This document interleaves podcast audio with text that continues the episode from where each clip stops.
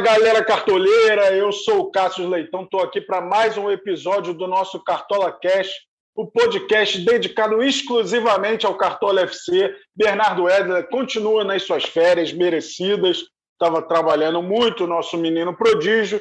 E aqui, desta vez, eu tenho um convidado muito especial, o Mestre Cuca, o cartoleiro mais regular das últimas duas temporadas. Ele que dá dicas exclusivamente para a galera que é pro mas ele vai abrir uma exceção aqui e bater um papo com a gente para a gente já mapear essa décima rodada. A gente lembra que tem um jogo nesta terça-feira, Santos e Atlético Paranaense, que não vale para o Cartola.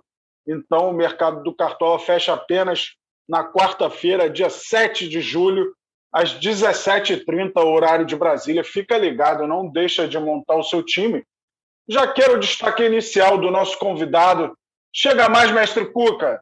É, como é que foi a rodada que passou? Parece que não foi tão boa, passou como um furacão. E a expectativa aí para essa próxima rodada que está chegando? Tem alguns times aí que chamam a atenção, né? Fala, Cássio. Fala, galera cartoleira. É, a rodada passada não foi uma rodada muito fácil, não, né? né? Tive um tropeço aí. Dobrei a zaga do Atlético Paranaense, o que me dificultou bastante, né? Tomou um, tomou um gol, né? No lateral ainda não teve nenhum scout positivo, né? Mas a décima rodada vem aí para a gente virar esse jogo, né? Mudar isso aí. E é uma rodada bastante interessante, né? Só tem nove jogos e, e um dos jogos que não vai contar para a rodada é justamente o Santos, né? Que tem o, o Marinho que fatalmente estaria em todos os em quase todos os times, né? Então já, já, já tem uma dificuldade a menos aí para montar o ataque, né? E alguns jogos aí que nós vamos destacar ao longo do, do programa. Maravilha, eu vou citar aqui a lista de suspensos para a próxima rodada. Então vamos antes é, passar a seleção da última rodada, que aí a gente é, sacramenta tudo sobre a nona rodada. A seleção ficou a seguinte: uma rodada de pontuação baixa, tanto que o é, o maior pontuador foi o Matheus Cavicchioli, goleiro do América Mineiro, com 14 pontos. E a galera temia, né? Não vai ter mais goleiro mitando. Mas já é o segundo goleiro mito de rodada, já teve o Gabriel Chapecó, que teve ajuda de um pênalti defendido, mas o Matheus Cavicchioli foi o melhor da rodada sem pênalti defendido. Então ele foi muito exigido contra o Santos, fez 14 pontos.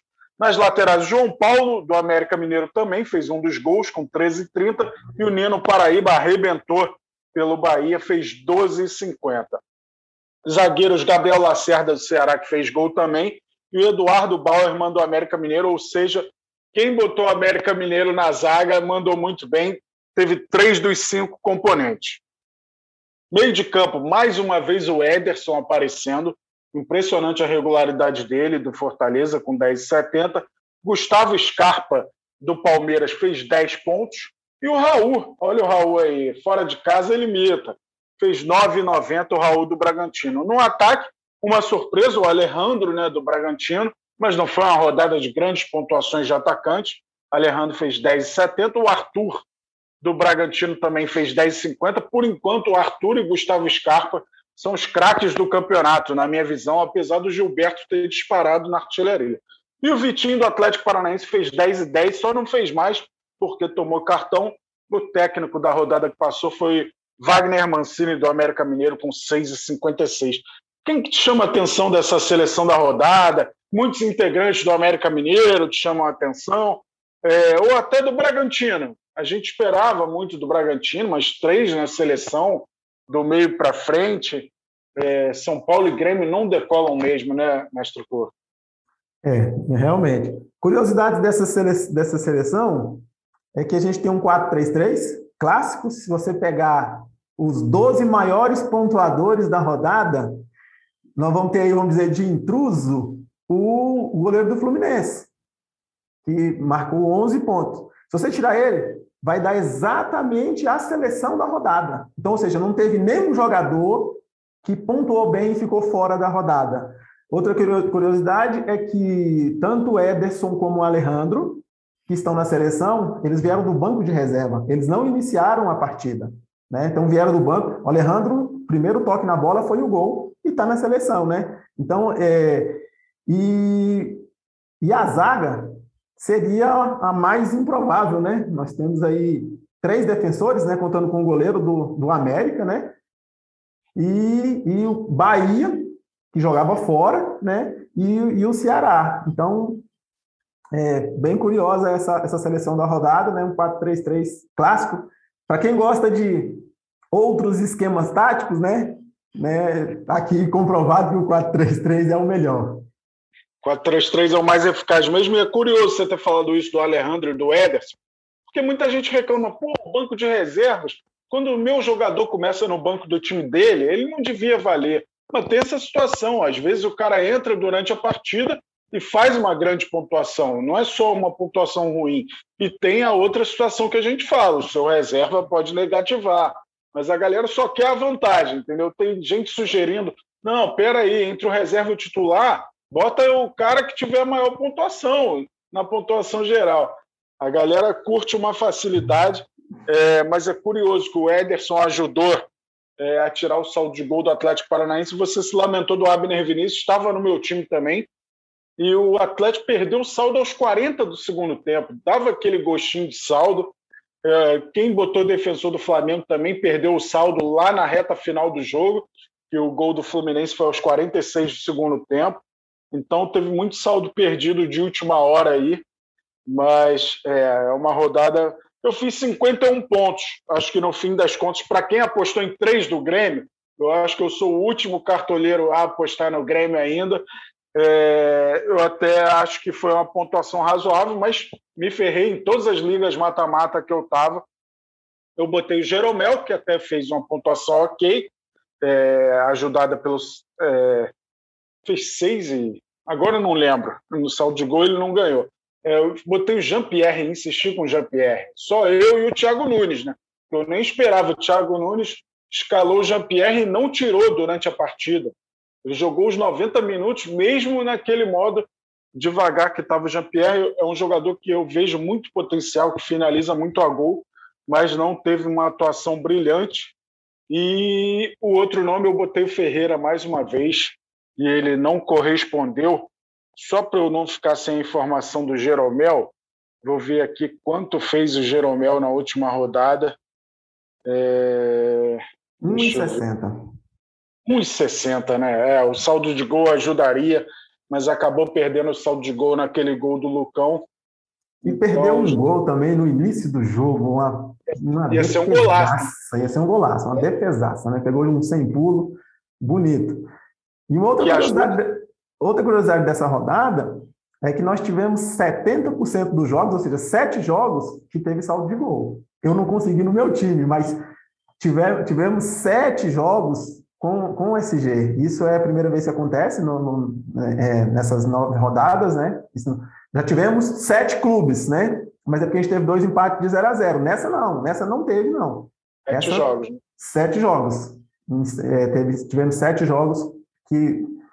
E curiosamente, o Flamengo, que é o, é o, é o, é o time que até então somente um jogo não tinha feito gol, que foi justamente contra o Juventude, naquele fatídico jogo lá no, no alagado campo, e, e não fez nenhum gol, né? Deixou, deixou o, o SG aí para o Fluminense, né?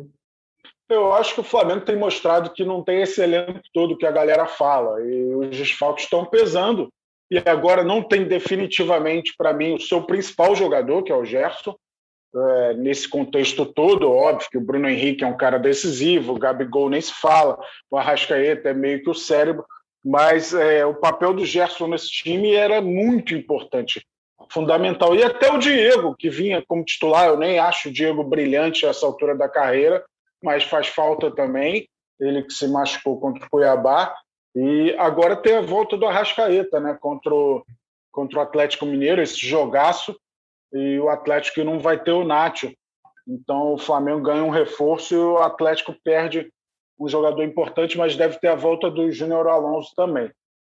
É, antes de falar os, os jogos da rodada, vou citar aqui os suspensos da décima rodada, para a galera ter em mente que não pode escalar.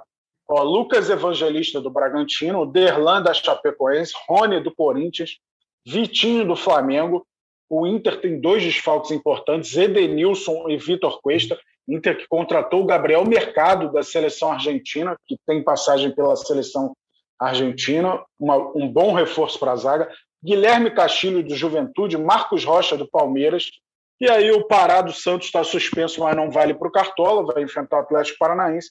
E mais um suspenso aqui, Paulinho Mocelin do Esporte. Quem que você acha dessa lista aí que eu falei que vai fazer mais falta para os cartoleiros? Lucas Evangelista, de repente o Edenilson, Marcos Rocha? É, o Lucas Evangelista ele começou até bem, né? Mas depois ele deu uma caída, deu uma caída de produção, né?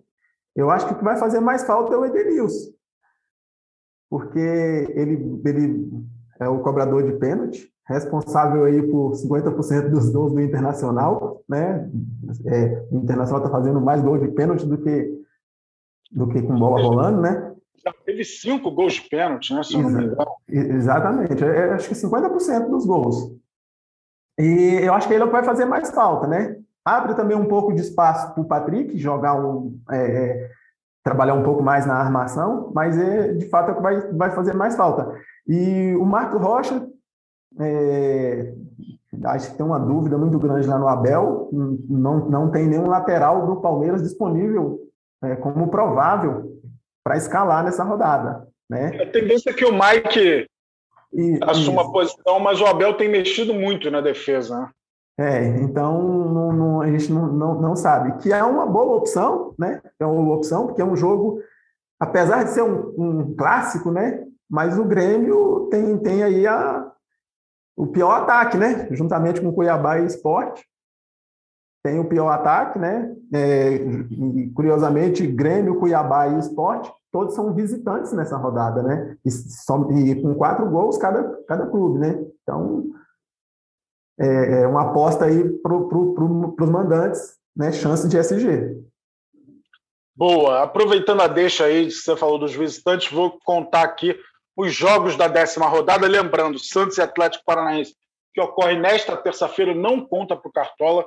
A gente tomou essa decisão para dar mais tempo para a galera escalar. E assim sendo, a gente tem uma melhor informação sobre os prováveis da maioria dos jogos da rodada, sendo que a gente tem oito jogos na quarta-feira. Imagina é, a gente fechar o mercado hoje, na terça-feira, é, quanto tempo a gente per perderia aí para adquirir informações sobre a rodada. Os jogos que valem para a rodada 10. Fortaleza e América Mineiro, começa às 18 horas, mesmo horário de Bragantino e Cuiabá e Bahia e Juventude. Ou seja, o cartoleiro vai ter acesso a essas seis escalações antes do mercado fechar, porque o mercado fecha às 17h30 os clubes devem divulgar por volta das 17 horas dessa, dessa quarta-feira.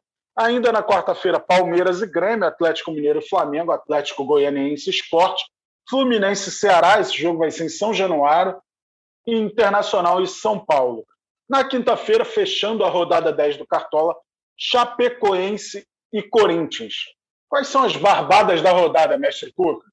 Acho que Bragantino e Cuiabá, galera tá bem de olho, hein? É, é, é a maior barbada, é, haja vista que o, o, Bragantino é o líder, né? E, e o melhor ataque, né? Já tem 17 gols, né? Se a gente pegar a lista dos, dos jogadores mais escalados, nós temos seis, seis do Bragantino. Né? É realmente, realmente é muita gente. E eu destaco também o Fortaleza, né? O Fortaleza tem jogado, tem jogado bem, tem feito muitos gols. E o América, apesar de não ter saído daquele pior ataque, mas mais por conta daquele, daqueles quatro gols que fez contra o Bahia, né? Então, é, ainda acho que vai ser um jogo também um pouco, um pouco mais favorável para o Fortaleza, que tem jogado bem. Verdade. O América fez dois no Santos, mas foi daquele modo Fernando Diniz com azar, né? E o Santos martelou, martelou, martelou, Aí tomou um gol meio que sem querer do João Paulo, que eu acho que ele não tentou fazer aquilo. E aí, no fim, tomou o segundo gol no contra-ataque, gol do Carlos Alberto, que estava escalado por um cartoleiro e fez gol na rodada, o mesmo número do Igor Torres, do Fortaleza, que fez o gol do Fortaleza, também estava escalado por apenas um cartoleiro, e o André, que definiu o Fla-Flu, estava escalado por 11 cartoleiros Então é muito curioso. A galera bota Hulk, bota Marinho, aí mais de quase 2 milhões de pessoas escalando, e aí chega um cara escalado por um cartoleiro e faz gol na rodada. É muito curioso. Mas eu acho a evolução bem clara do América Mineiro desde a chegada do Wagner Mancini. É um time que está mais competitivo. Mas eu estou de acordo, acho o Fortaleza favorito por tudo que o Fortaleza vem apresentando desde a chegada do Voivoda. Vamos apontar um terceiro jogo aí. É, o que, você acha desse Chapecoense Corinthians? É, o Corinthians ainda não inspira aquela confiança toda, mas a Chape tem se mostrado muito frágil. Eu até tenho gostado da postura do Jair Ventura em relação ao ano passado que ele demonstrou no esporte, mas falta um pouco de poder de fogo. O Perotti está até entrando, mostrando poder de fogo, mas ele deu azar que um gol dele teve impedimento do Felipe Santana. Depois, em outra oportunidade, ele também estava impedido. Mas você acha que o Corinthians é favorito para esse jogo, mestre Couto? Eu acho sim que o Corinthians é favorito. Apesar de que a Chape tem aprontado aí com todo mundo, né? Sempre tem deixado um golzinho. Mas o, o, o, Corinthians tem, tem melhorado o sistema defensivo, né? Tem tomado poucos gols. E eu acho que é um jogo favorável favorável para o Corinthians. Não deve ser um jogo de muitos gols, mas eu acho que o Corinthians é, é sim favorito para esse jogo. E um outro, jogo, um outro jogo também que a gente pode dar um, um destaque também é o Atlético Goianiense. Isso, um duelo rubro-negro. Você já ia falar dele, né? Ia falar. Pode falar. Não, eu, assim, eu acho que é um jogo. É, o Atlético Goianiense é, tem uma das melhores sistemas defensivos, né? Sistema defensivo. É, já tem cinco jogos que, sem, sem tomar gols, né? principalmente quando, quando joga em casa. E o esporte é aquele, é o pior pior ataque, juntamente com Cuiabá e Grêmio, só fez quatro gols. Então você vai ter um time que toma poucos gols, no outro que faz poucos gols, né? Então, há uma chance, eu acho que é o jogo que tem maior chance de SG, é exatamente Atlético Goianiense e Esporte. Boa, é uma boa pedida mesmo para os cartoleiros, mas eu, eu, quero aqui ressaltar a campanha do Bragantino. É impressionante o que o Bragantino vem fazendo. 21 pontos em nove rodadas, é o único invicto do campeonato e olha as vitórias do Bragantino. Ele ganhou do Corinthians fora, ganhou do São Paulo fora, ganhou do Flamengo fora, ganhou do Palmeiras. Então, num campeonato que, na teoria, você tem poucos jogos de maior peso, é, porque, na teoria, né, a gente considera que tem nove grandes nessa Série A, mas a gente sabe da força do Bahia, da força do Atlético Paranaense. É, o Bragantino está batendo nos bichos papões mesmo, sem medo é, o que ele tem feito, ele joga dentro de casa com a mesma postura que joga fora de casa, ele consegue propor o jogo, é sempre muito ofensivo. Então, dá gosto de ver os jogos do Bragantino. Destoou um pouquinho contra o Ceará, né, naquele 0 a 0 é, até decepcionou os cartoleiros, mas é, o Ceará também está num momento de evolução. O Ceará já é o oitavo colocado, se eu não me engano, está cinco rodadas invicto. Então, o Ceará também já já está voltando aos trilhos, mas é impressionante o que o Bragantino tem feito. E aí a gente vai ver os próximos jogos do Bragantino. Ele recebe o Cuiabá agora, depois tem um jogo duríssimo, que é o Atlético Paranaense fora. Ó, e vou pegar mais dois jogos aqui do Bragantino. tem o, Santos, tem o Santos na Vila, que eu acho que no momento o Bragantino é favorito e aí o Fortaleza fora. Então, se ele passa bem por esses quatro jogos, ele vai fechar o primeiro turno, né? Óbvio que a gente ainda vai ter seis rodadas para fechar o primeiro turno, numa condição muito boa. Porque, por exemplo, ele já tem 21 pontos. O campeão no ano passado fez 71. E ele tem praticamente um quarto do campeonato só jogado e ele já tem 21 pontos. Então é um time para a galera ficar de olho. E... Deixou de ser surpresa. Deixou, Deixou de, ser, de ser surpresa. surpresa, né? Já não é mais tá surpresa. Está no meio do bolo, porque uh, o Atlético Paranaense está perto, né? Tem até um jogo a menos, tem menos pontos perdidos, mas o que impressiona é a campanha do Bragantino diante dos adversários que ele enfrentou e passou por cima. O Atlético vem numa grande campanha também, é, mas as vitórias são, são aquelas mais previsíveis, né, mais possíveis. Atlético Paranaense em casa contra Fortaleza, resultado muito normal ele ganhar. Eu acho que o que foge um pouco é aquela goleada contra o Fluminense. Ali o Atlético Paranaense mandou muito bem, é, mas também merecidamente está na segunda posição e em pontos perdidos é o líder do campeonato, né? Afinal tem um jogo a menos do que o Bragantino. Mas é, Just, parabéns. Mas esse, esse jogo a menos é justamente contra o Flamengo, um dos postulantes ao título. Né? E o Bragantino já passou por esse jogo contra o Flamengo. Né? Verdade, e fora de casa. Fora Mas de casa. O, o, jogo do Atlético é na Arena da Baixada, né? onde ele é sempre muito forte.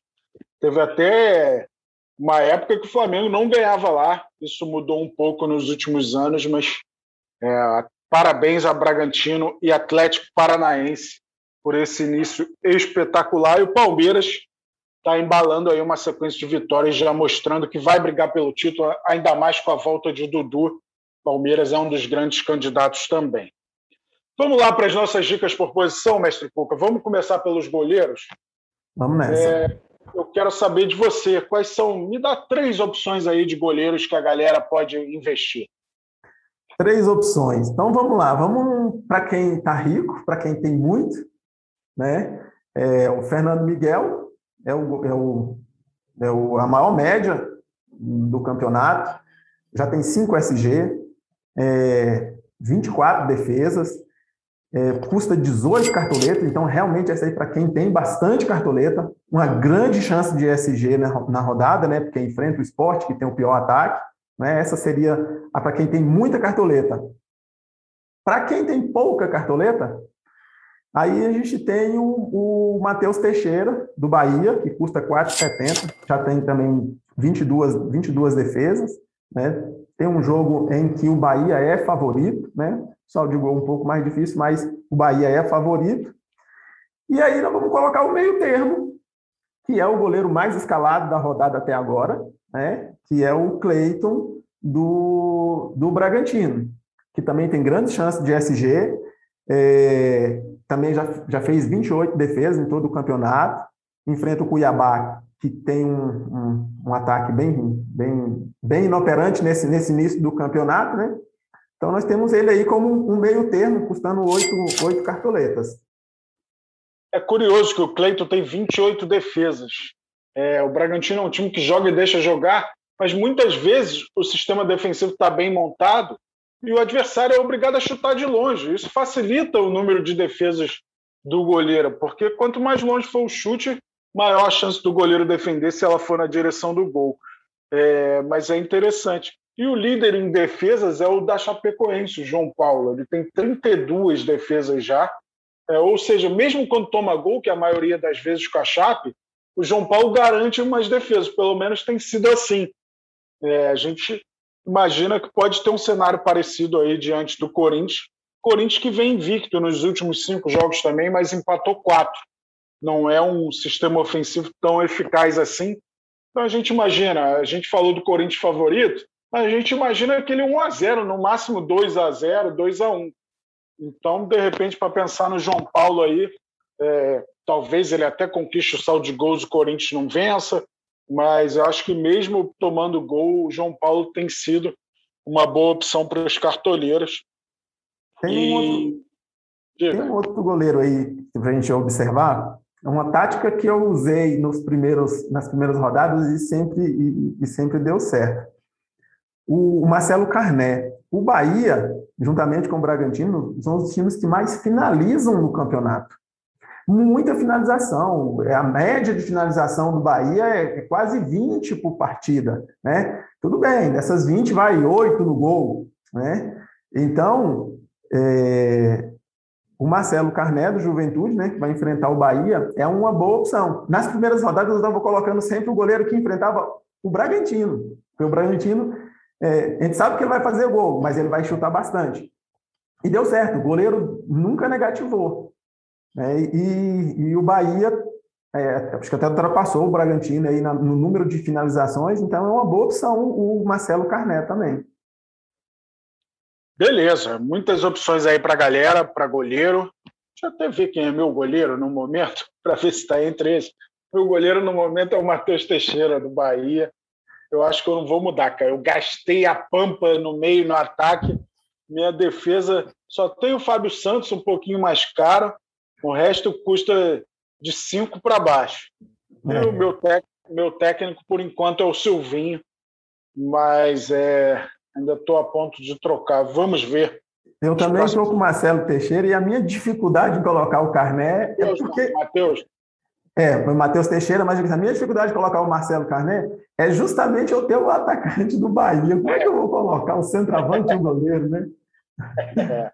É, só se o Gilberto começar a chutar 10 finalizações defendidas do Gilberto. Isso, para fazer um gol. Certo. Aí dá certo, né?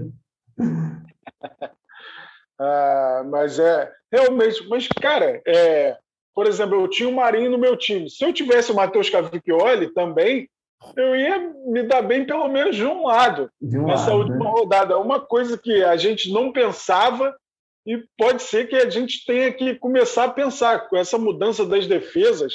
É, a estratégia para goleiro é bem diferente. É, exatamente. Então, então dá para a gente até fazer essa tática suicida aí. O, o, o negócio é no final o atacante e o goleiro pontuarem bem. Como que eles vão fazer isso?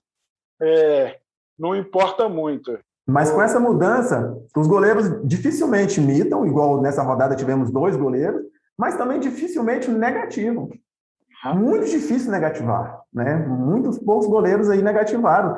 É, eu estava com, com o Matheus Teixeira quando ele tomou quatro gols do, do América. Não negativou, não negativou. Fez zero, né? Então, então é, é muito difícil negativar né, com esse novo formato. Verdade. Que colher de chá que o, carto... que o Cartola FC deu para os cartoleiros, hein? esse negócio de goleiro. Que beleza. Ah, era um sofrimento, era um sofrimento. Rapaz, é, é, tinha dia que eu nem dormia direito, cara. O goleiro estragava o dia. Nossa Senhora. Vamos lá, vamos seguir aqui para as laterais. Diga as opções aí. Eu já digo que Aderlan, para quem tem dinheiro, é uma excelente opção, mas quero saber de você. Eu sei que você vai falar um tal de Natanael aí, ainda mais descansado. Eu acho que o Natanael vai aparecer em muito time aí. No seu também, mestre Cu? É, o Natanael está no meu time porque, para quem gosta aí do, do, do 3-4-3, é, a gente transforma o nosso, a gente transforma o nosso esquema aí né, no, no 3-4-3, porque eu estou colocando, ele, ele tem o, o, começa com o SG, mas joga no meio campo, né? Então, os laterais quase, do... quase como atacante, né, o Natanael? Quase Exatamente. um 3-3-4. Isso, quase um 3-3-4. E, e mais, é o homem da bola parada. Ainda é o homem da bola parada, né? O, o Atlético Goianiense, ele tem os laterais mais caros, né, do Cartola. São realmente todos muito caros. Então, para escolher um, é melhor você escolher aquele que tem o maior potencial de, de, de scouts, né? Que é o Natanael. O Aderlan também é, é muito bom. O Aderlan, ele tem 30 desarmes no campeonato. 30 desarmes. Ele só fica atrás dos ladrões de bola mesmo, que é Raul, Raul e PP, né, que tem 33 cada um, e tem mais dois também que tem 31, 31, é, Sobral e Ederson, que tem 31 então, é um lateral que tem muito, é, muito, muito desarme, é o que mais desarma. Né? E ainda vai lá na frente ainda faz gol, porque já tem dois gols. Né? Então, são, agora são opções bem caras, né? Colocar os dois no time, eu não consegui colocar no meu, né? 12 cartoletas, né? Então, em contrapartida, você tem o Edmar, que é o outro lateral do Bragantino, que só custa quatro cartoletas. Então, se a gente for pensar em SG, né, o custo-benefício dele acaba sendo melhor do que o Aderlan, que realmente está custando o triplo, né? Então, bem, bem mais em conta, né? No meio termo aí, nós temos o Egídio, do, do Fluminense, que também tem a chance do SG, e o, o Egídio participa bastante do ataque, joga muito, né, apoia bastante o ataque, também já tem 18 desarmes, né? Já teve quatro SG no, no, no campeonato, então é também é uma, é uma boa opção, né? O que, que você acha do Matheus Bahia? Ele está com a média 4,31, Bahia Juventude. Ele tem 20 desarmes, duas assistências em oito jogos. Ele até comete, comete um pouco de falta, né? Já tem 14 faltas e quatro amarelos em oito jogos. Tem que tomar cuidado com isso. Mas é um lateral que tem se mostrado interessante também. É, é. E quando a gente fala em Bahia, o pessoal só pensa no Nino, né? Que inclusive arrebentou, arrebentou nessa, nessa rodada, né? Mas o Matheus, Matheus Bahia é, um, é uma boa opção. Fez 7,50 na última, na última rodada, né? Tem um precinho assim, um, também um pouco salgado, né? 10,99, 10, 10, né? 10 cartoletas. Então, é, tá aí o mesmo, mesmo valor do Egídio, eu confio um pouco mais no Egídio, né? É um pouco mais regulado que o Matheus Bahia. O Matheus Bahia ele tem, tem oscilado um pouco. Então, a média de 4,31, mas ele já negativou duas vezes, né? Então, ele tem essa, essa oscilação, né? E um outro nome interessante que quase ninguém fala, que já foi mito do Cartola e está retornando, é o Saravia. É o Saravia, do Internacional, que enfrenta, enfrenta o São Paulo, né? O São Paulo aí está bem econômico, econômico nos, nos gols. E o Sarabia só tem cinco jogos no campeonato, mas se você pegar as três últimas partidas, né, ele tem pontuado e, e às vezes até mesmo sem saldo de gol, né? Na última rodada fez, fez 2,90. É um nome interessante aí para essa rodada, que só custa seis cartoletas. Para a gente fechar o assunto laterais, eu vou falar de um lateral que está no meu time, que é o companheiro do Saravia. Eu vi atentamente Corinthians Internacional, Paulo Vitor, que veio, foi do Botafogo para o Inter. Ele fez 3,80 sem o SG, conseguiu cinco desarmes, até cometeu duas faltas, né? Mas ele está muito barato. Eu falei que completei minha defesa né, com jogadores baratos. Então vale a galera ter atenção no Paulo Vitor do Inter. Eu botei no meu time por 2,67. Tá bem baratinho. E para quem não lembra do Egídio, é lei do ex contra o Ceará. O Egídio, no início da carreira, ele foi emprestado várias vezes, principalmente quando pertenceu ao Flamengo. Então, ele é lei do ex contra o Juventude, ele seria lei do ex contra o Paraná e contra o Figueirense, que não estão na Série A, né? inclusive estão na Série C. É, contra o Vitória, que está na Série B, ele é lei do ex também. Mas na Série A, ó, contra o Goiás, também. contra o Cruzeiro, mas na Série A, além do, do Flamengo, né, do próprio Flamengo e do Palmeiras, ele é lei do ex contra a Juventude e contra o Ceará. Ceará, que é o adversário da vez. Ele tem uma passagem rápida em 2011 pelo Ceará, o Egídio, que já rodou um bocado nesse futebol brasileiro. Lateral de 35 anos, o Egídio, uma grande opção aí oferecida pelo mestre Cuca. Vamos para a zaga, mestre Cuca. A gente começou do gol, a galera deve estar tá louca para saber de meio, de ataque, mas vamos para a zaga primeiro. Então, vamos lá. Zagueiro para essa rodada, né? Nós temos aí o, o, os mais, dentre os mais escalados aí, nós temos o, o Natan e Luiz Otávio, né? Natan e Luiz Otávio. É, mas eu destaco aqui o Oliveira, do Atlético Goianiense, né? Que tem grande chance de SG.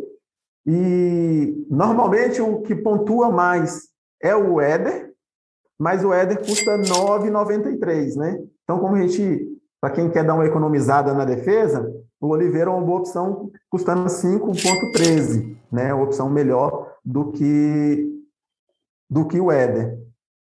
Tem o Nino, que eu gosto muito, é, já tem 17 desarmes. O Fluminense tem chance de SG, é um, é um zagueiro muito, muito regular. E tem o Tite também do, do, do Fortaleza, que participa bastante, bastante do ataque, e já é um valor assim médio, né? 8,28, né? E ele está no meu time, eu, eu ele está no meu time para essa, essa rodada. Fortaleza enfrenta o, Atlético, é, enfrenta o América, né? Que não é o pior ataque, muito fruto daquela, daquela goleada, né? Então é uma, é uma boa opção para essa rodada o Tite. Boa. Queria saber a sua opinião sobre Renan do Palmeiras. Ele tem oscilado muito no Cartola, mas na última ele fez 7,40. É, eu acho que ele vem crescendo. É, o Palmeiras enfrenta um Grêmio muito pressionado. O Renan está custando 5,45, é um preço bem acessível. O que, que você acha do Renan como opção para essa rodada? Eu, eu acho o Renan uma, uma boa opção para a rodada. Eu acho os zagueiros do Palmeiras muito bom pela rodada tendo em vista o, o ataque do Grêmio, né? Eu te confesso que eu escalei o Renan duas vezes. As duas que negativou? As duas que negativou. Então isso me deixou um pouco decepcionado. Então, nessa rodada, nessa rodada, eu tô de Luan. Eu tô de Luan, que é 5.83, né, o valor, ou seja, um valor muito muito próximo. É, na última rodada não pontuou tão bem quanto o Renan, né? Porque o Renan jogou um pouco mais de lateral esquerdo, né? Então, quando ele joga mais pela lateral, favorece um pouco mais a roubada de bola do que quando ele joga de zagueiro. Então, quando ele joga de zagueiro, ele, ele não sei se é quanto da idade, ele tem muita força, muita energia e ele acaba cometendo muita falta na tentativa de, de se antecipar, né? O Luan não, o Luan é um pouco mais sereno, um pouco mais clássico, né? É, no meu time, por exemplo, está o Luan, né? mas o Renan também não deixa de ser uma boa opção. Tem que ver como é que vai ser também o, o esquema tático do Palmeiras, né? Como eu disse, os laterais do Palmeiras não estão disponíveis para a escalação. Então a gente não sabe se ele vai jogar com três zagueiros, como é que ele vai fazer. Quando saiu a escalação passada, teve gente que falou assim: vai colocar o Scarpa de lateral, porque estava sem lateral esquerdo, né? E, e não, o Scarpa entrou, jogou de atacante, né? E depois deu até uma entrevista. É bom quando eu jogo na minha posição, né? É, o jogador se sente mais à vontade. E para a gente arrematar a zaga, o que, que você acha da dupla do Fluminense? Nino e Lucas Claro, são boas opções? Qual dos dois é a melhor opção? Então, eu acho, eu acho o Fluminense uma boa opção de zaga para essa rodada. Completa, tanto o goleiro, como o zagueiro, como o lateral. Né? É, eu gosto um pouco mais do Nino do que do Lucas Claro. São duas excelentes opções. No meu time, por exemplo, está o Nino. Não, perdão, está o Nino não. Eu tirei o Nino e coloquei o Tite. É, eu acho o Nino, é porque eu não quis, eu não quis dobrar minha, não quis dobrar o, o Fluminense. Eu tirei o Nino. O Tite, né? Exatamente. Eu, eu acho o Nino melhor. Precinho salgado, 10,66 né? Ele é um, é, ele comete um pouco menos falta do que o do que o Lucas Claro, apesar do que o Lucas Claro aparece um pouco mais no ataque, um pouco melhor no ataque. Mas realmente o, o todo o sistema defensivo do Fluminense é uma boa opção para essa rodada. Muito bom. Vamos para o lugar dos craques, para o meio de campo. Vamos nessa. Quem que você quem que você destaca? Melhor média dos prováveis do meio de campo é de Juninho Valoura, que é lei do ex também nessa rodada. É, fez mais uma boa pontuação, fez 8 e 10 contra o Santos. Já tem dois gols e três assistências em seis jogos. E isso teve jogo que ele entrou durante a partida. E como ele era recém-chegado é, no, no América, ele começou no banco o Campeonato Brasileiro. E agora com o Wagner Mancini, ele é meio que peça principal. É, acho uma boa opção, mesmo fora de casa contra o Fortaleza. O ambiente ele conhece, né? Então, esse foi o primeiro nome que eu separei aqui, coincidentemente, Juninho Valoura. É, que eu tenho certeza que todo mundo está de olho nele por conta das últimas rodadas, pelo que ele vem fazendo nas últimas rodadas, né? É, ele só fez seis jogos, mas nos dois primeiros foi bem tímido, né? Com dois pontos. Aí agora não. Ele fez 7, 11, é, 13 e fez oito na última, né? E fez dois gols, três assistências. Tem aquilo que você falou, que é a lei do ex, né? É, o jogo é muito difícil contra o Fortaleza, né? O, o, o, Fortaleza em casa ele se impõe, realmente ele se impõe. É um jogo muito difícil, mas é um, é um, é um destaque para essa rodada aí, Juninho Valora custando 9 cartoletas 85, está aí mais ou menos num, num, num, valor médio, né? E no meio-campo, a gente. Acho que o maior destaque do campeonato, é o maior destaque do campeonato, é o Gustavo Scarpa. É, 15 cartoletas, é um investimento alto.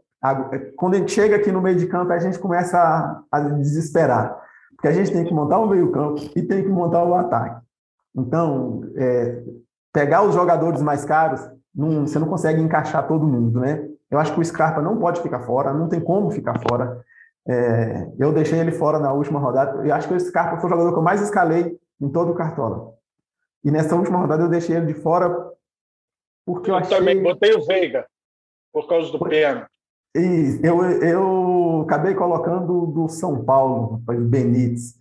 Mas, enfim, eu achei o Scarpa contra o Internacional, eu achei ele muito, muito parado, cansado. Ele ia ser poupado. E aí eu imaginei, pode ser que o técnico poupe ele desse jogo. Pelo contrário, não poupou e colocou ele um pouco mais à frente, deu um pouco menos de responsabilidade para ele na marcação, e ele foi lá e, e, fez o gol. Né? Então o Scarpa acho que não pode faltar no meio de campo. E a gente aí tem, como destaque, nós temos o Pikachu, que joga em casa, mas ele é o segundo meia mais caro que tem no cartola, é só perde para o Edenilson, muito 18, caro. Né? 18 cartoleta, é muito, mas é uma boa opção. É, aí ainda no Fortaleza tem o Ebers, né, que nós falamos, que está descansado, entrou no segundo tempo no, no, no, último jogo, mesmo assim ainda entrou para a seleção, mesmo, mesmo vindo do banco de reserva. Claudinho, 11, 11 cartoletas, retornando, não é ainda aquele Claudinho que a gente espera, mas a gente tem um jogo relativamente fácil contra o Cuiabá, né? E, e o Claudinho vem, vem buscando buscando esse espaço ali, buscando, melhor, buscando melhorar, né? É, o, o, o, Bragantino joga num, nesse esquema aí um 4-3-3, né? E o, o, Claudinho bem, bem avançado no meio de campo, né? É uma, é uma boa. E uma outra aí que seria mais assim uma aposta é o Patrick do Internacional, justamente pela ausência do Edenilson. É, o, o, o, Internacional não tem muito meia de criação, né? Ele tem mais meia defensivo do que de criação, né? Então eu acho perdeu que o Patrick... o também, né? É, perdeu o Praxedes, que foi para o Bragantino, né? Então, eu, eu apostaria aí no Patrick, né? É um valor aí acessível, 8,16. E a gente tem um retorno do mito Arrascaeta, né? Que deve voltar aí para o meio de campo do Flamengo. Aliás, aliás perdemos o mito Nath Fernandes para a rodada, né? Que estava voando. Exatamente. Teve uma a lesão gente, muscular. A gente esperava, eu lembro nas nossas conversas, antes de começar, a temporada, a gente apostava muito no Nath Fernandes, muito. E ele decepcionou no início, foi bom porque trouxe o, o valor dele para a realidade, né? E só que agora o homem tá voando, né? E aí, mas não vai jogar essa rodada, né? E aí tem uma rascaeta estreando. É, um alerta para a galera que quiser colocar uma rascaeta, a chance de perder cartoleta com ele é muito grande, porque ele precisa de cerca de 15 pontos para poder valorizar. Então, a chance de perder cartoleta é muito grande, né? Mas é uma boa opção para a rodada. Apesar do jogo difícil do Flamengo, o Arrascaeta, é, ne, nesse time do Flamengo que está hoje, ele passa a ser o principal, o principal jogador. Maravilha, mestre Cuca. Você destacou o Scarpa aí como principal jogador do campeonato até agora, eu concordo. Eu incluo o Arthur nessa lista, que eu acho que o Arthur é, vem jogando muito acima do que a, a gente esperava no ano passado, por exemplo. Ele não foi tão bem, talvez pela ascensão do Claudinho ele tenha se ofuscado um pouco, mas agora ele está dividindo essa responsabilidade com o Claudinho. Acho o momento dele até melhor que o do Claudinho, mas um número que eu destaco aqui do Scarpa. Ele tem dois gols e cinco assistências, mas o que impressiona, ele já tem 23 finalizações fora os gols. Em nove rodadas, ele tem uma finalização na trave, oito defendidas e 14 para fora. Então é meio que automático. A bola chega naquela canhotinha dele, se ele vislumbra algum espaço, ele vai tentar rematar. Isso deve incomodar os companheiros dele, mas aos cartoleiros isso é sinônimo de pontuação, então costuma ajudar muito. Então a galera que escala o Scarpa não se decepciona nesse sentido, ele não tem medo de arriscar. Eu, eu sou muito assim quando eu jogava bola, né? Eu era assim, né? minha carreira se encerrou. Mas de canhotinha também, cara, era um prazer inenarrável chutar no gol. É uma coisa maravilhosa que só quem é canhoto sabe. E outro nome que eu acho que vale destacar é o Raul, né? Acho até que ele vem melhor quando atua fora de casa, é, mas é um cara de 33 desarmes em sete partidas. É um cara muito valioso no Cartola. Só tomou um cartão amarelo, que foi justamente quando eu escalei contra o Ceará, que aí ele ficou tímido, tomou amarelo cedo, ficou com medo de desarmar e tomar o segundo, e aí fez uma pontuação baixa. Mas é um cara que também que vem ganhando muitos pontos com faltas sofridas. Ele protege muito. Eu acho que ele se escala no cartola até. Porque quando ele está com a bola, ele faz aquele cerca Lourenço, e aí já tem 20 faltas sofridas, também soma pontos desta maneira. Então, o Raul, acho que é mais uma opção aí que não pode passar batido para os cartoleiros. É, mas vamos para o ataque, né? É, só falar de campo, eu não vou, eu, assim, eu, eu, não destaquei o Raul por, por conta do jogo em casa. O Raul ele tem oscilado muito nesse jogo em casa e jogo fora. Normalmente, quando o jogo é em casa, é, ele, ele não pontua tão bem. E ao contrário do PP, que o PP quando atua em casa, é, o contrário do PP, porque o PP vai jogar fora, né? O PP também é igual ele, é, quando joga fora, é, desarma mais, né? Que são aí os quatro que desarmam mais no, no, no, no campeonato, né? E o Raul, realmente, ele tem, ele tem sido ali no, naquele meio de campo. Você tinha falado antes do Lucas Evangelista, né? Que não vai jogar que no início do campeonato ele foi o destaque do meio de campo, mas não, hoje quem, quem manda naquele meio de campo realmente é o, é o Raul. E só falando aqui do Scarpa, o Scarpa, para ele, só falta defender pênalti para ele ter todos os scouts possíveis de um, jogador, de um jogador de linha. Só falta defesa de pênalti. Porque a defesa não, não, não conta nem saldo de gol, esse ele não vai ter. O resto ele tem todos os scouts possíveis. Ele é fera. E aí no ataque a gente encontra esse super-herói chamado Hulk, né? Que eu acho que está sobrando no futebol brasileiro, é impressionante. Às vezes parece que ele está enfrentando os zagueiros crianças, de como ele bota na frente e ele toma é, a jogada da maneira que quer. É muito natural como as jogadas saem é, vindas do, dos pés do Hulk. Ele tem dois gols, cinco assistências, é, 24 finalizações fora os gols, 29 faltas sofridas. Então é muito potencial de para pontuar, tem uma média excelente também, 7,85. Para quem tem dinheiro, Hulk mais 10, né? É, o Hulk, e olha que ele nem precisa estar com a camisa branca para poder se transformar, né? Ele é, realmente, e assim, curioso, ele tem uma média de 7,85, mas tem sete partidas que ele não marca. Então, ele é um atacante com uma média absurda, né? que é a mesma média do Gilberto, são as duas melhores médias, exatamente a mesma, 7,85, mas ele não faz gol há sete jogos. Então, ele é, realmente ele também está ali no mesmo nível do Scarpa numa questão de multi-scout. Né? Ele tem todos os scouts possíveis. Né? Só na trave ele finalizou três vezes, então é, chegou muito perto do gol. Os canhotos vão dominar o mundo. Olha aí, Hulk, Scarpa, Arthur. Então, os canhotos são muito feras. E o Gilberto, né? Não dá para negar que é uma grande opção. Ele costuma ir melhor fora de casa, né? Ele surpreende a galera. Às vezes, até saindo do banco, ele chega, entra em campo, já arremata e faz um gol, como aconteceu contra a Chape mas é impressionante a eficiência do Gilberto. Ele tem 18 finalizações no campeonato, fez sete gols. Então o índice de acerto dele é impressionante. E contra o Juventude, né? O Juventude mostra uma força dentro de casa, outra fora de casa. É, Gilberto tem que estar no time do cartoleiro, mestre Couto?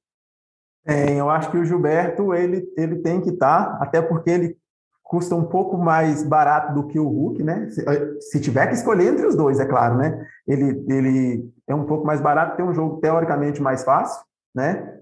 É, como eu falei, o Hulk vai enfrentar o Flamengo, que, apesar de tudo, ainda tem a melhor defesa do campeonato. Sofreu apenas seis gols, né? Tem dois jogos a menos, tem dois jogos a menos, mas é a melhor defesa do campeonato. e o Hulk não marca há sete, há sete partidas, né? É, o, o, Gilberto, é interessante que a gente vai ver a escalação também antes, porque o Gilberto tem ficado muito no banco. O Gilberto está com nove jogos, mas desses nove jogos, ele, se não me falha a memória, foram quatro que ele saiu do banco de reservas. Né? Inclusive o último. Ele fez um gol, mas ele saiu do banco de reservas. Né? Então, a gente vai até conseguir ver isso, mas normalmente ele tem ficado no banco de reserva quando o jogo é fora. Em casa ele tem, ele tem entrado, né? E a gente destaca também o Arthur, como você falou, é, é, juntamente com o Scarpa, é, melhor jogador do, como melhor jogador do campeonato, ele realmente é o grande destaque. Para não ser injusto, eu acho que o Hulk está nesse, nesse rol aí, porque tá ele está sobrando tanto que nem chama tanta atenção, parece que é natural.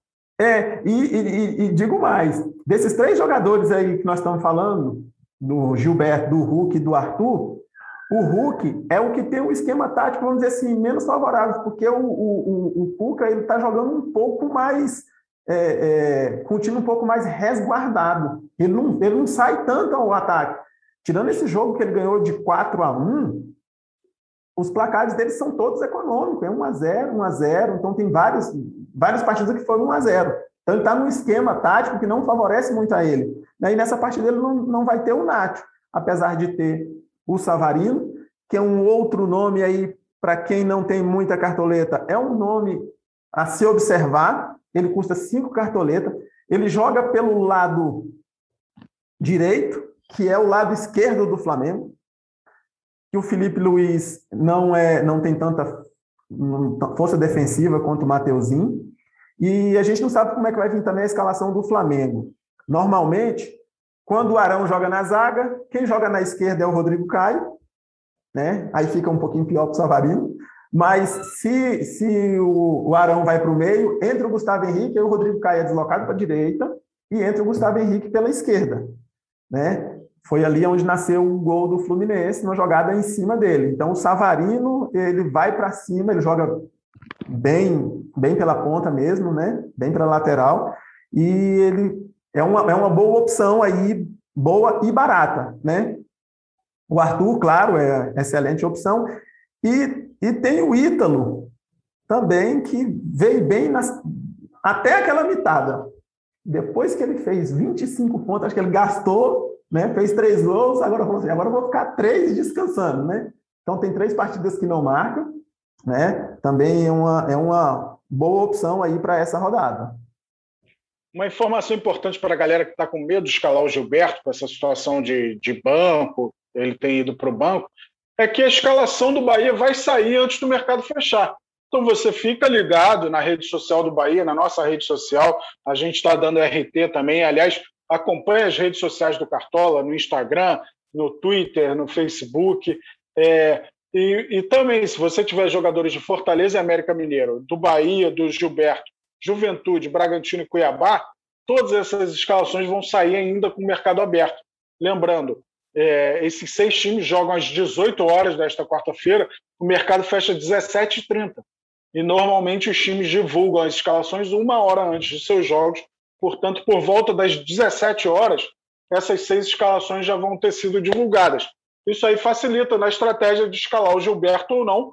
Se ele começar no banco, vale a cautela de mexer no seu ataque e botar uma outra opção que você confie mais. Mas é, é uma grande vantagem que o Cartola deu aos cartoleiros nessa temporada também. E eu tenho aproveitado muito isso. Normalmente eu faço bobagem, eu fico com o dedo coçando. Ah, eu sei que esse cara vai jogar, já vou começar com ele. É... Mas teve uma rodada que eu tirei o Ferreira e botei o David, naquele Fortaleza Chape. O David foi muito aquém do que eu esperava mas ele fez um gol e acabou com 6,80. Para quem fez gol, ele foi mal, mas foi melhor que o Ferreira. Fortaleza finalizou acho que umas 20 tantas vezes e o David só finalizou uma. Pelo menos ele botou a bola na rede. Mas é uma grande vantagem aí para os cartoleiros. Queria saber de você, a gente tem falado muito aqui do Fluminense em todas as posições. Quem do Fluminense é a melhor opção para o ataque? O Caio Paulista tem se mostrado melhor fora de casa também. Mas o que, que você acha para esse Fluminense Ceará? Pois é, o, o, o, Caio Paulista, ele, ele pontuava, pontua bem fora, mais por desarme né, mais no sistema defensivo do que o ofensivo do Fluminense. É, tem a opção, cheguei até a pensar em escalar o Fred, apesar do, do Ceará estar tá aí a cinco partidas sem, sem perder, mas a opção de ataque melhor que tem do Fluminense é o Fred. E a gente, a gente esperava um pouco mais do Fred, né? Porque ele estava jogando um pouco melhor, participando um pouco mais, assistência, e assim, ele deu uma decepcionada, né? E, e, o Fred tem uma situação, ele não completa 90 minutos. Não vai esperar que ele vai encerrar o jogo. Então ele vai ter que fazer a pontuação dele em 65, 70 minutos. É, exatamente. E assim, o, o técnico do, do, do, do, Fluminense se alertou bem, ele mexe muito no time. Porque ela, ele tem uma molecada lá no banco, principalmente no ataque, que todo jogo está entrando. É Luiz Henrique, é Kaique. Então, é, tem, tem, sempre, tem sempre essas mexidas realmente no ataque. Boa. E última pergunta, então, do ataque. Jô ou Gustavo Mosquito? O Jô tem uma média melhor, mas o Jô depende muito mais dos gols. É... Eu lembro do Jô já fazendo gol em Chapecó, naquela campanha de 2017. Teve um a 0 gol dele, do Corinthians. Mas Jô ou Gustavo Mosquito? Quem que você acha que é a melhor opção para essa rodada? É, eu acho o Gustavo Mosquito um, uma opção melhor porque ele é um pouco mais ele é um pouco mais dinâmico, né? Um pouco mais dinâmico. O Jô é aquele jogador que depende ele depende de uma bola, depende de uma bola. É, ele tem três gols, né? Em, em seis jogos e se esse gol não sair, né? Nos jogos, nos jogos em que ele fez o gol, ele fez 8,60, 8,50, né? Enquanto o Mosquito não.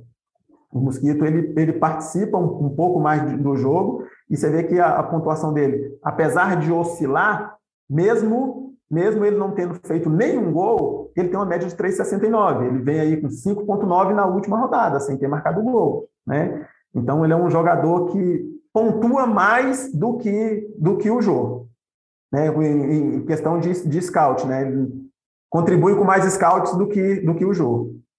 Beleza. Foi bom demais nosso papo aí, mestre Coca. Vamos encerrando aqui. Quero suas considerações finais aí para essa rodada. É, qual o melhor caminho para o cartoleiro é, seguir pra, rumo à mitada nessa décima rodada. Lembrando mais uma vez, mercado fecha nesta quarta-feira, 17h30, horário de Brasília. Monte seu time. Obrigado desde já, mestre Cuca, suas considerações finais. Eu que agradeço, né? Um abraço a todos aí. E é super importante essa questão do, do, do fechamento do mercado, né? Porque você tem seis clubes aí para você conferir a escalação. A última rodada mesmo foi muito importante. É, eu estava com o Thiago Heleno e ele estava como dúvida, saiu a escalação e aí a gente consegue ver, ter certeza de quem vai jogar. Né? Tem um jogo do Fortaleza que está lá como provável o Robson e o David. Confesso que um dos dois vai estar no meu time. E é um aí, ataque que muda muito, né? Então, a gente não sabe se vai jogar os dois ou vai jogar o qual dos dois, né? Então, é, é conferir, conferir o time, né? Conferir o time. O mercado fecha às 17h30, né? E vamos lá, rumo à mitada. Maravilha, mestre Cuca. Valeu, galera cartoleira. Esse foi o episódio 70 do nosso Cartola Cash. Um número redondo aí é sempre legal da gente falar. Esse Cartola Cash teve a edição do Pedro Suaide, coordenação do Rafael Barros e a gerência do André Amaral. Obrigado a todos. Saudações cartoleiras. Boa rodada, galera. Grande abraço.